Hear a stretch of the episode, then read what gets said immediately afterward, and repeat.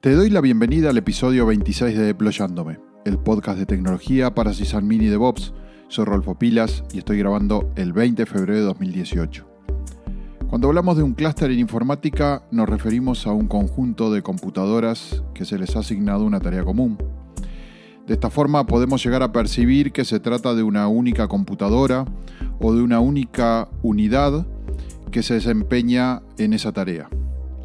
Estos conjuntos de computadoras en clusters se suelen armar por dos motivos. El primero es para dar condiciones de disponibilidad, es decir, que ante la falla de algún componente del clúster, el servicio o la aplicación sigue corriendo. El segundo es para mejorar el rendimiento, y ahí puede ser, por ejemplo, para cortar los tiempos de los procesos, porque lo que se hace es repartir una tarea grande entre varios miembros del clúster, o, por ejemplo, para atender una mayor demanda, porque ahí lo que se hace es se balancea esa demanda entre los distintos computadores o servidores que integran el clúster. La necesidad de un clúster está fundada entonces por estos dos conceptos de disponibilidad y rendimiento. Si tu aplicación puede estar apagada por algunos minutos sin que provoque mayor molestia, o tus procesos y aplicaciones funcionan adecuadamente en tiempos que para ti son normales, eres de la mayoría que no necesita un clúster. Disponer de un clúster no es un tema de élite o de tamaño de empresa. Es una tecnología enfocada a resolver estos problemas y no vale la pena el esfuerzo de tener un clúster si no estás enfrentados a ellos. En este episodio de Deployándome vamos a abordar el tema de correr nuestra aplicación Docker en un clúster.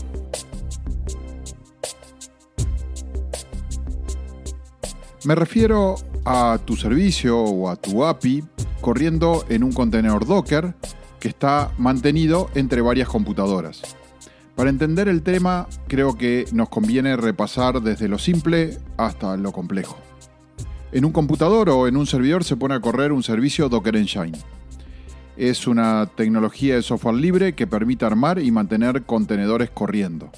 Docker Engine, junto a Docker Registry, que es el servicio de repositorio de imágenes de los contenedores, permite armar un flujo de trabajo para crear y poner en estos contenedores las aplicaciones. Sabemos que con contenedores Docker, y acá en específico me estoy refiriendo a un Docker Engine y a un Docker Registry, tenemos solucionadas algunas cosas y se nos facilitan otras. Veámoslo. Por ejemplo, el despliegue de nuestra aplicación. Nosotros vamos a ejecutar Docker Run y la imagen, que tenemos eh, una copia de ella en, nuestro en el Docker Registry disponible y automáticamente se va a poner a correr en el Docker Engine ese contenedor. También la actualización de esa aplicación y el mantenimiento de versiones, creando nuevas imágenes del contenedor con Docker Build y eventualmente subiéndolo al registry central con Docker Push. Se nos va a facilitar la creación de ambientes de desarrollo, de testing y de producción y la posibilidad de que todos esos ambientes sean iguales sin que haya diferencias a la hora de correr en uno que en otro, más allá de eh, el estado de desarrollo de la aplicación o el nivel de servicio que la aplicación presta. Nos va a permitir armar un flujo de trabajo con herramientas de continuous integration o continuous deployment para automatizar así eh, la vida de nuestras aplicaciones y cómo estamos prestando el servicio y mejorando cada vez. Y todo esto solamente con usar Docker, es decir, eh, estamos hablando de lo más simple de la infraestructura de Docker. Te repito, un Docker Engine y un Docker Registry. Podemos entender esto como la solución base y general para la mayoría de las aplicaciones y los servicios que pueden correr en nuestros servidores. Pero ¿qué pasa cuando necesito comenzar a escalar eh, para, por ejemplo, satisfacer una mayor demanda de mi aplicación? es decir, cuando enfrento un problema de escalabilidad. Docker Engine y Docker Registry por sí solos no me solucionan este problema de escalabilidad, pero podemos hacer, digamos, el método simple o rudimentario, ¿no? Es difícil ponerle un adjetivo. Podemos poner a correr muchos Docker Engine, uno en cada eh, computador o servidor distinto, y cargamos una copia de nuestro contenedor con la aplicación en cada uno de esos Docker Engine. Es decir, vamos a cada una de esas computadoras y corremos el Docker Run correspondiente. Obviamente vamos a necesitar repartir a nuestros clientes entre todos esos Docker Engine que están independientes. Esto lo podemos hacer con un balanceador de tráfico, con un round robin de DNS o con alguna otra metodología. Eh, la idea es que, en definitiva, cada Docker Engine tenga una copia del contenedor con mi aplicación y que esté trabajando y brindando un servicio.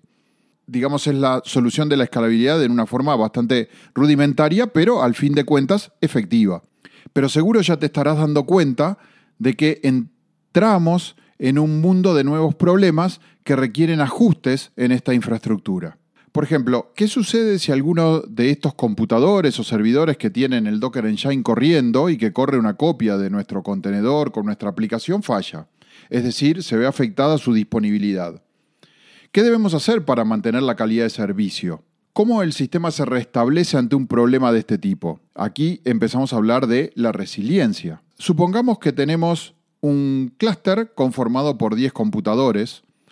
Eh, ¿Qué hacemos? ¿Corremos todos nuestros contenedores 10 veces, uno en cada Docker Engine?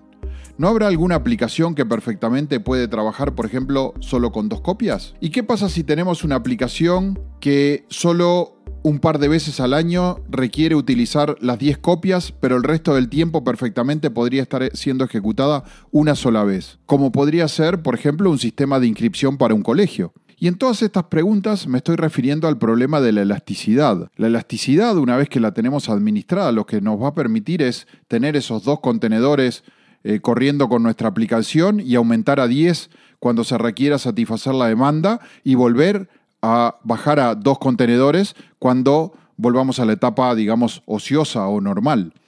Nuestra infraestructura de varios Docker balanceados ya no funciona bien eh, y necesito otras cosas para dar solución a los problemas de disponibilidad, resiliencia y elasticidad. Aquí es donde un clúster me soluciona estas cuatro características, las tres que acabo de nombrar y la escalabilidad, todo en una forma automática y nativa. Existen varias posibilidades para tener un clúster para correr nuestros contenedores Docker. Una de las más maduras es Kubernetes, una implementación de software libre para automatizar el despliegue, escalabilidad y administración de aplicaciones en contenedores. Originalmente fue diseñado por Google y actualmente es mantenido por la Cloud Native Computing Foundation. Otra implementación es Docker Swarm, que es una de las formas más simples de tener un clúster Docker. Se trata de una funcionalidad del propio Docker Engine que ya tenemos, que permite armar un clúster. Desde el punto de vista del administrador, para usar Docker Swarm es el mismo comando Docker, pero con la opción Service, Docker Service. Una tercera opción para tener un clúster es utilizar Apache Mesos, que es una implementación de software libre que nos permite crear y administrar clusters específicamente, sobre la cual arriba vamos a montar nuestra infraestructura, por ejemplo, de Kubernetes o de eh, Docker. También tenemos soluciones que podemos tercerizar en servicios de nube, como ser, por ejemplo, Amazon SS, Elastic Containers Services, o Azure Container Services.